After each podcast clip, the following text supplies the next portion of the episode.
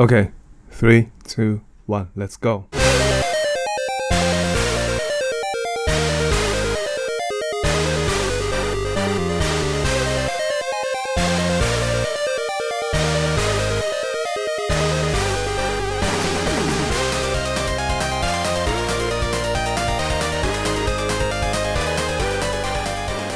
Hello，大家好，欢迎大家收听 GGR Good Game Radio。呃，这是一个 这是一个游戏玩家闲聊游戏的一个休闲小节目。那然后，呃，如果你喜欢游玩游戏的话呢，不妨可以听听看。呃，我是主持 Lucky。呃，我们每一期都会聊一个就游戏方面的一个小话题，然后也会聊一些新闻，然后也会有一些互动。呃，大概是这样子。呃，你可以在呃喜马拉雅、蜻蜓 FM、荔枝 FM 这一些播客平台可以找到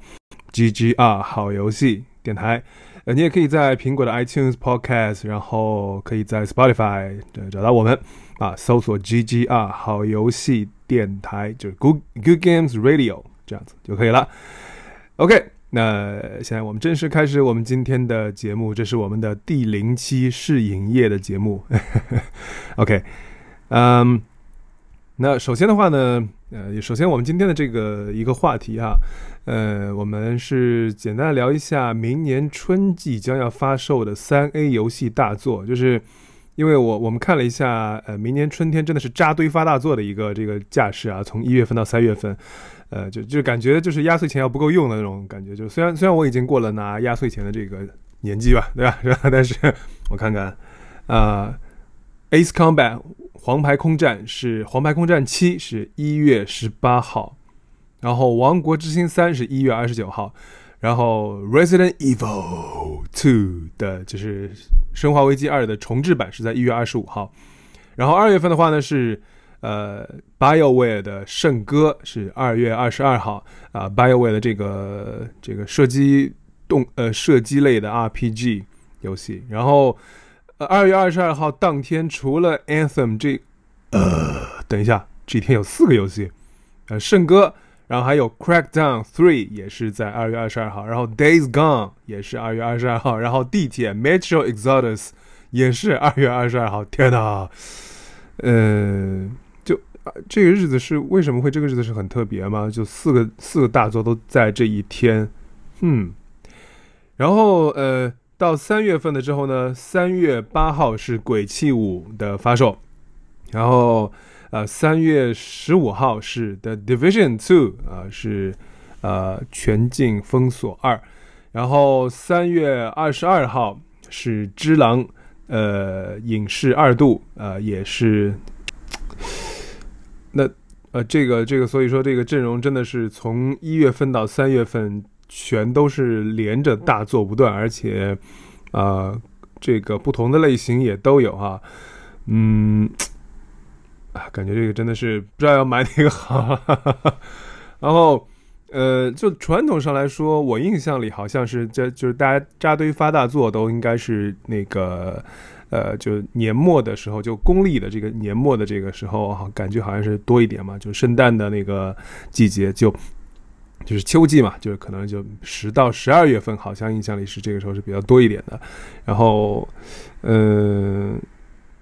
我不知道传统上就游戏在年初发行是怎么样的一个，是不是也是一个旺季啊？但是感觉一九年年初真的是要有好多的游戏，很多的大作可以买啊。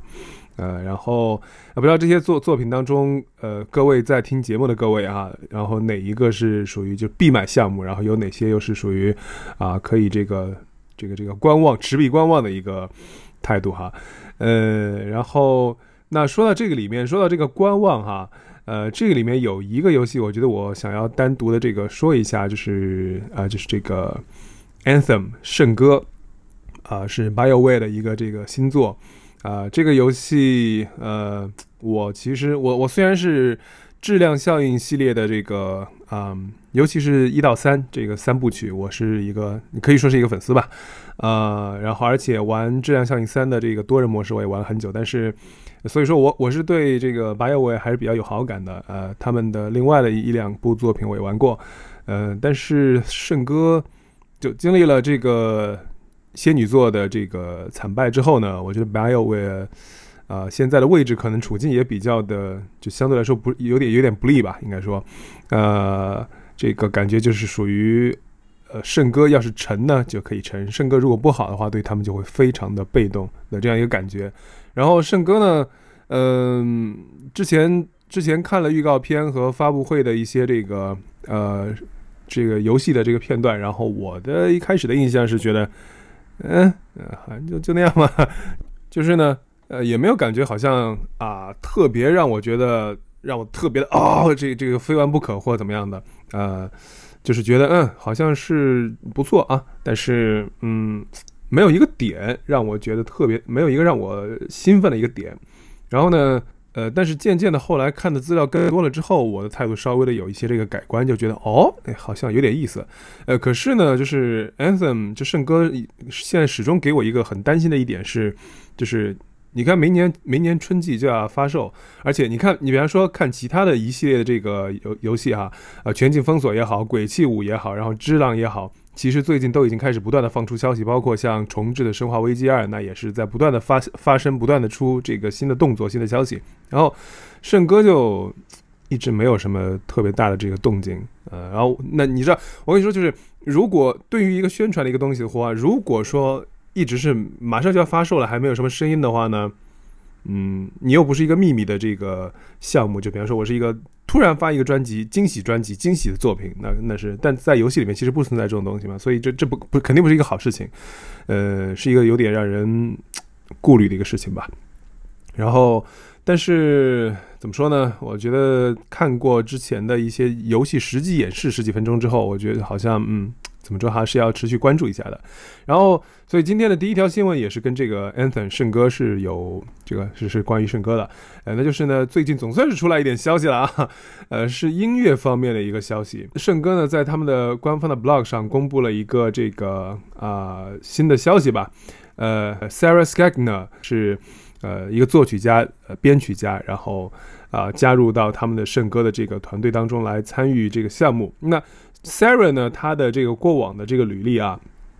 两两个两块嘛，一个是《刺客信条》呃，《刺客信条 Unity》和《刺客信条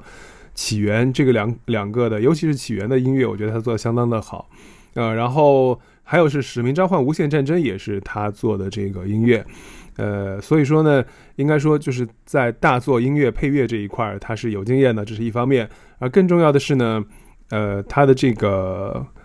一个，你想就是像《使命召唤》这种射击游戏，我觉得跟圣歌是有这个一定的这个关联的嘛。呃，另外的话呢，在氛围上，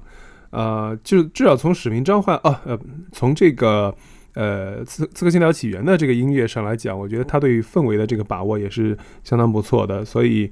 嗯，我觉得他来，而且《刺客信条：起源》其实已经是有 RPG 的这个感觉了嘛。那所以。这样的话，你做一个射击 RPG 的这个游戏，呃，从从这个纸纸面上来看的话，感觉好像它应该是一个不错的一个人选，所以我觉得，哎，终于是放出来一些这个消息哈，呃，虽然说，呃，虽然说就是不一定是。游戏这个 gameplay 这一块的消息是音乐这一块，但是总归是有消息有声音肯定是比没有声音好，对吧？我我虽然是觉得，就我的担心呢，是可能它发售的时候，啊，这个可以玩的东西，呃，就是还不够，就是料可能还不够，我是比较担心这一点，呃，因为你看现在其实关于 gameplay 这一块的，其实讲的东西。呃，尤其是呃，包括任务啊什么的，我这个感觉好像现在说的很少。但是另外一方面，我觉得游戏的机制可能应该还是比较可以乐观的，因为嗯，就现在来看，圣歌的这个做法是应该是这个四个玩家来，就是是 PVE 的这个模式嘛，而不是 PVP。那么 PVE 这一块的话，大家大家会觉得说。就是哦，白尔维，你们本来就是一直做 RPG 的，你们做射击游戏不行的，没戏的，肯定不行。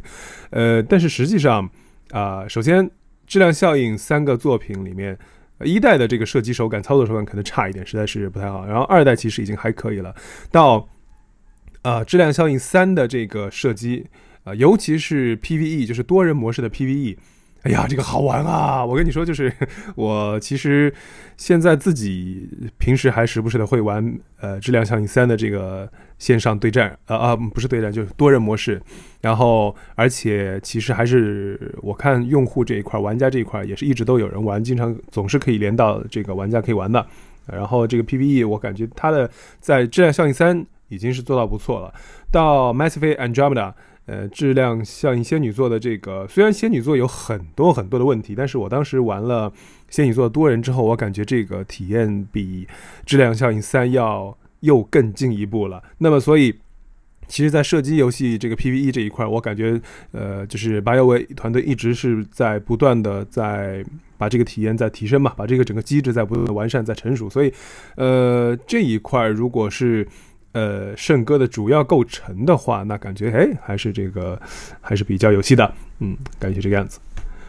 OK，那这个就是圣歌这一块的这个一些呃资讯。那说到这个，其实我觉得还可以再简单聊两句音乐。呃，好吧，今天这个扯的有点，呃，然后是这样，就是我是觉得啊，这个游戏的配乐这一块，比方说像这一次刚刚我我们话题里提到的 Sarah Skagner，呃，他的这个呃做游戏音乐，我包括比方说最近的一个作品是《刺客信条：起源》，呃，那么应该说是做的挺好的，而且我觉得《刺客信条》历代音乐都是做的比较不错的，因为。就是这个音乐，你可以凸显你所在这个国家所在这个特殊的历史时期。你比方说《刺客信条二》文艺复兴的那个劲儿，哎，我给你一听，你觉得哦，好像是这个劲儿啊，意大利的这个感觉，文艺复兴时期的这个感觉。那，呃，再比如你比方说另外的一些这个其他的大作的配乐，比方说《使命召唤》，比方说《使命召唤：现代战争二》，这个是找了影视配乐这一块的一个大咖，是 Hans Zimmer 来做的。呃，这个 Hans Zimmer 其实做很多的战争片的配乐非常厉害嘛，呃，做的都是气势恢宏的战争音乐。然后，我觉得《使命召唤》所以也确实是把这些都完全做出来，做的非常到位。但是有一点是，这些它是一个，这是一个框框，然后它是在这个框框里，我给你把它做满。就是说呢，什么？就是，呃，你的预期是啊，你是在这一个框框，你要把它填满。然后他就说，好的，那我就把这个框框填满了啊，那你是做的很好，呃，大家都没毛病，都 OK。但是我觉得有个别的这些特别出彩的作品，它是怎么样？它是完全打破了这个框框的。那就是尼尔机械纪元的这个音乐，我觉得这个要特别的提一下，就是因为尼尔机械纪元它的这个音乐是，嗯，你完全没有料到它的配乐会做成这个样子。呃，尤其是甚至是这个他的那个唱的那个语言，那他也不是人类的语言，就是这当时是一个。嗯，自创的，就你听起来有一点像法语的那个感觉，但其实它是一个呃自创的一个一个体系。然后，呃，其实谁也不知道他在唱什么，但是那你就觉得，哎呀，美，好听，动人，感觉这个这个感觉是对的。就是你在一个游戏场景，比方说或者你打一个 boss 的时候，你听，然后你觉得，哎呀，嗯，我不知道他在唱什么，但是我感觉这是对的，这就是很好的。呃，那可以达到这样的一个效果，那这个是相当厉害的，而且。啊，顺便再说一句，就再再吹一句，尼尔的话，其实包括在二周目的时候，其实你是要用这个 Nine S Nine S 来做一个这个 hacking，要然后所以 hacking 的话，那它的那个配乐，你 hack 到里边，它的那个配乐全都换成了八 bit 风格的一个配乐，然后呃很神奇，然后所以这个体验相当的好。然后的话，我们 move on 到下一个这个话题吧，呃，下一个呢是沙漠，呃，沙漠的话。在八二零一九年的八月二十七号会正式的发售《沙漠三》的这个 PC 版和 PlayStation Four 的这个版本。呃，然后《沙漠》是一个，呃，感觉是这个感觉就是一个漫长的旅程，终于走到了这个终点，呃，这么一个 感觉。而且其实。很多的我我所知道，确实是有一些粉丝对于沙漠系列，不管是呃就是国内啊，或者说亚洲这一块，还是我看欧美也有很多的很狂热的这个粉丝，然后都是属于啊，我我我就是买了五套，我买了五套沙漠，我不为什么，我就支持，或者说在 Kickstarter 上众筹的这个页面上，然后呃做了很多这个筹款的这个支持，呃，最后竟然是真的能够一步一步的做到，就沙漠三要发售，呃。就这个感觉就好像是一个，呃，很老套的一个剧本，就是很漫长、很老套的一个剧本，结果最后哎，竟然成真了这个事情，呃，真是一相当不容易的一里程啊。然后呢，至于说沙漠这个游戏本身，嗯，我我说实话，我个人对于沙漠，我我当年在呃 DC 上 Dreamcast 这个主机上，呃，我当时玩了沙漠一。嗯，但是但是我我我很惭愧，我没有通关，因为，嗯，因为当时其实 DC 上我我当时玩其他的有一有几个游戏是玩的比较多一点，所以呢一一分心，然后 哎我还是蛮会蛮会自己找借口的。总之就是沙漠，我感觉嗯背景设定啊各方面没有特别的吸引我。嗯，但是我我不知道，就是我听我们这个第一期节目，我也不知道会有几个人听啊。但是 如果有朋友，比方说特别喜欢沙漠的话，啊，你也可以参与我们的这个节目来聊一聊这个沙漠啊，包包括就是分享一下，如果你比方特别喜欢的话，你可以分享一说，你说特别喜欢哪一点哪一方面啊？参与节目的这个方式的话呢，啊，当然你可以在。我们比较推荐的一个方式是微信搜索 GGR 好游戏电台，就就搜索 GGR 好游戏啊，然后可以搜索到我们的这个微信公众号。然后呢，你直接发语音就可以，可以对公众号发语音过来。这样的话，就是我们会把你的这个音频啊，就是放到我们节目里面来，这样子。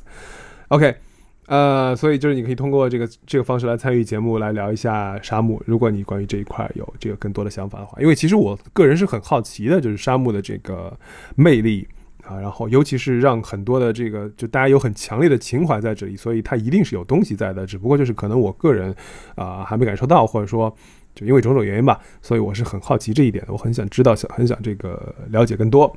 OK，好了。然后我们下一条这个话题呢是关于战神的，然后关于埃及战神，就是呃在前一阵的话，在呃这个呃 DevCom 就是科隆的科隆游戏展下属的一个开发者大会上呢，呃战神四的这个呃就是 Director 呃 Corey Balog 他做了一个这个分享，那分享是什么呢？就是说当时其实在因为呃，战神四最后是定的是北基于北欧神话嘛，然后啊，但是是就是这个我们知道战神就是一路上各种杀神嘛，对吧？然后反正就这一次把北欧的都杀光了。其实呃，在就是整个。开发的这个就是在在概念设计的这个环节的时候呢，其实，呃，团队除了北欧神话，还考虑了另外的三个，分别是印度的神话，然后还有印加的这个神话，以及埃及的这个神话传说。最后筛选下来，他们团队是埃及对北欧一半一半，就就团队内部啊，就是当时是一半一半的这个观点。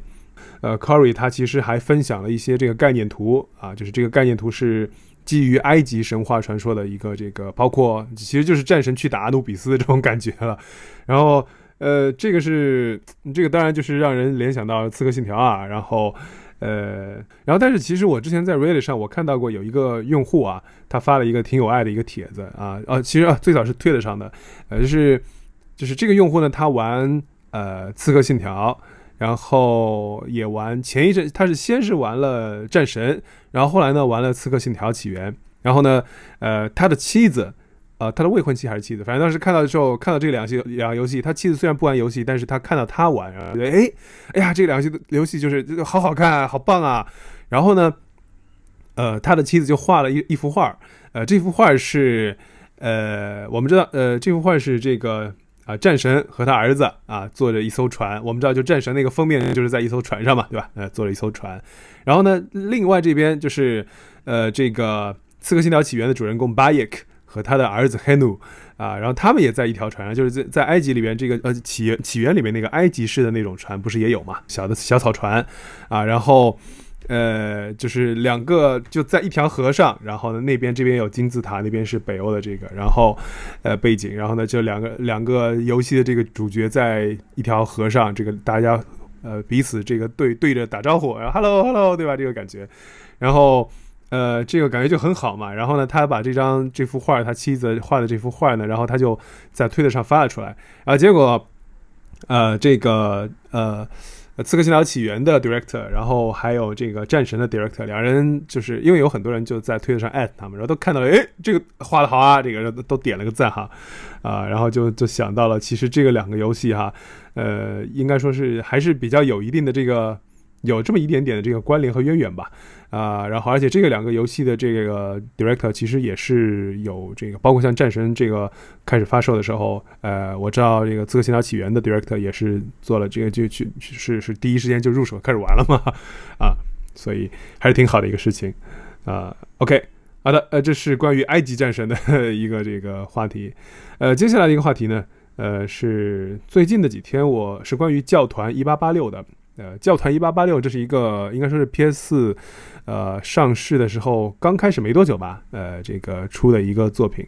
呃，我的话，呃，其实我入手 PS 四很晚啊，然后 我是最近才开始玩这个游戏。然后玩了这个游戏之后，我我我其实是很震惊的，嗯，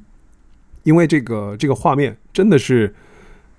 啊，这个很出乎人的意料啊，尤其是一个是这个光影环境。啊，这个很美啊，然后而且光影是这个它的这个变化，嗯，感觉就是跟这个真实环境当中这个光影的变化是非常接近了啊。另外是所有的这个物品的质感，就比方说游戏里面的一些布料啊，比方说窗帘啊，然后包括服饰衣服上的这些布料的这个质感，然后还有比方说，哎，摆在那边一本书啊，这个纸的这个质感，木头的质感，家具的质感，然后石头的质感，呃，这个质感非常的非非常的细腻。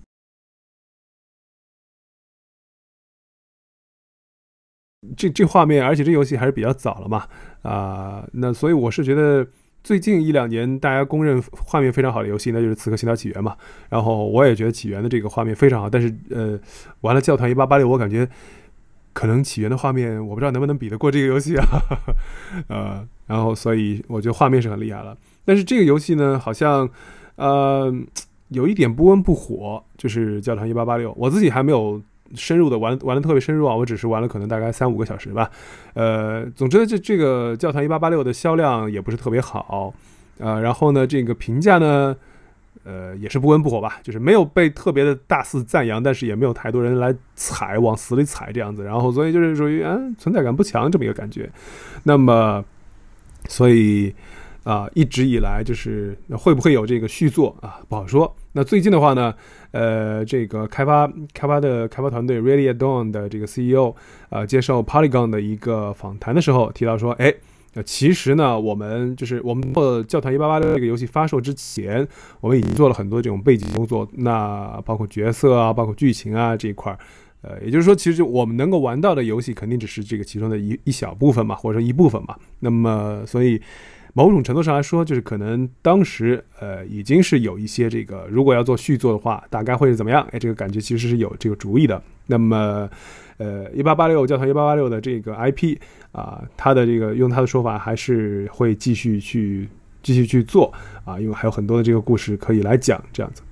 呃，那就所以说这个教堂一八八六，我是觉得虽然说好像很多人觉得就是说游戏长度啊、故事啊，然后 gameplay 还有就是。呃，所谓的就是 replay value，就是你玩过一遍之后就不想再玩了，就就就觉得就那样啊，好像这个都是受到批评的。但是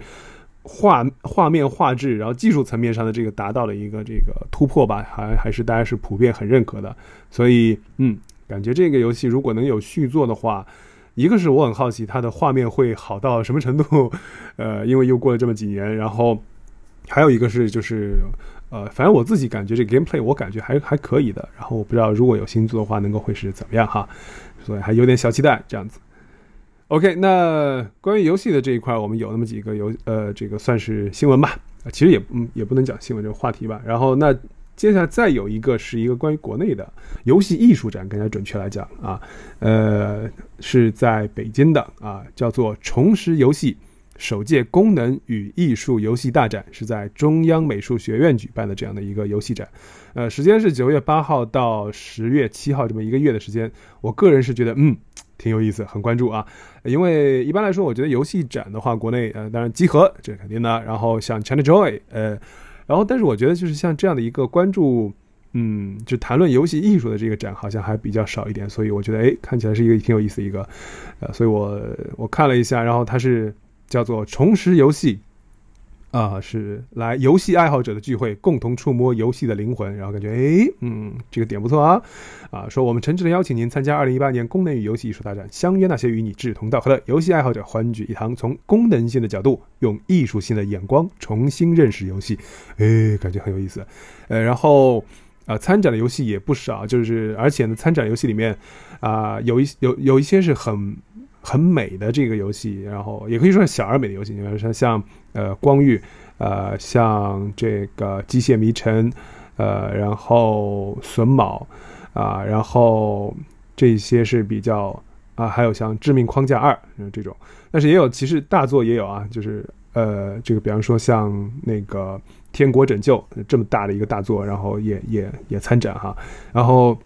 啊会有这个游戏开发背后的故事啊，然后设计手稿的曝光，然后啊会有一些这个原画设定在这个展览上展出，然后好像还会有就制作人的一个访谈，呃，制作人的话。我现在看到介绍页面上有提到提到了天野喜孝，呃，是就是《最终幻想》系列作品的这个视觉这一块的一个负责的，呃，可以说是视觉代言人这样子，嗯，看起来还蛮值得期待的。那这是又一个这个话题。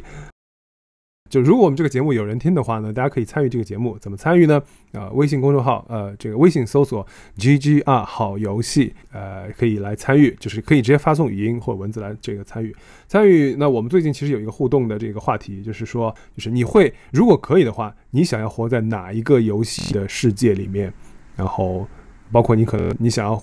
可能会有一个特定的角色，会不会比较喜欢这样子啊？这个话题，呃，然后如果如果你觉得这个话题，哎，你觉得挺有意思，你比方说，嗯，我《刺客信条》某某某作品里面，我想要活在某某一个，嗯，比方说，我我想要我我特别喜欢某一个角色里面的 BOSS，其实我我希望自己可以成为这个游戏里面的 BOSS 或怎么样，我觉得这个话题还挺有意思的，呃，然后。就是大家可以在微信公众号发这个语音，啊，就是直接对公众号发送语音过来参与这个节目。然后我们接下来的这个几期节目里面，我们会把这个话题继续征集一下。如果有人来参与的话，然后会把这个一起来，我觉得可以来来一起来就讨论一下吧。反正应该是蛮好玩的一个话题哈。OK，好的，呃，那这是一个这个互动。那最后的话，我们这个一档新节目，这个第一期不不是第一期，是第零期，我们的这个试播节目，今天可以算是到这里，可以算是一个主要内容都在这里了。然后呢，呃，这个我们最后还是要在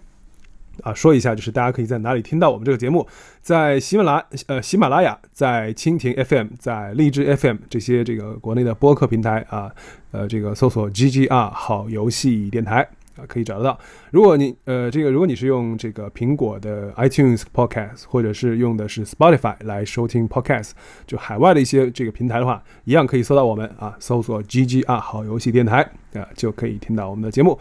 呃，好的，这里就是到这里，今天啊，就是我们的这个试运营的节目第一期，这里是主持 Lucky，我们下一期节目再见。